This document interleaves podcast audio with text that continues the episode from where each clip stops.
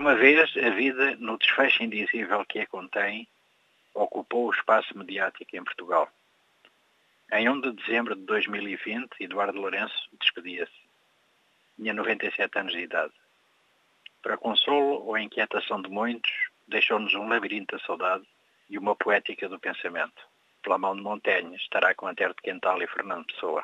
Este final de ano tem sido de algumas despedidas irremediáveis. A cientista Maria de Souza, o arquiteto Gonçalo Ribeiro Teles e Arturo do Cruzeiro Seixas, o homem dos desenhos, o surrealista até ao fim. Chega o inverno e os pássaros migram, obedecendo à sazão do tempo.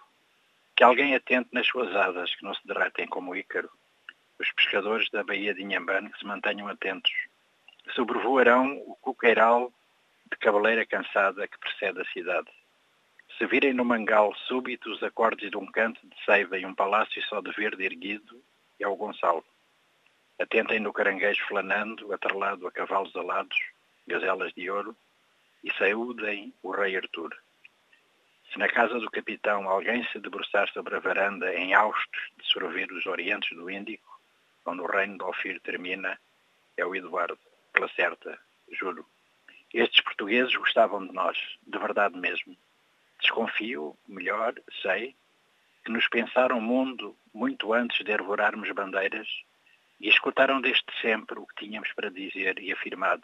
Ainda nos pode ajudar a servi-las se os soubermos ler, entre tantos outros, os nossos e os que nunca são demais, se o coração for nobre, como aconselhava Cavafi, a quem quisesse viajar até Ítaca do outro lado da vida, eles sempre falaram connosco, os que ainda estamos deste lado e os que agora, seus vizinhos, habitam a casa de todos.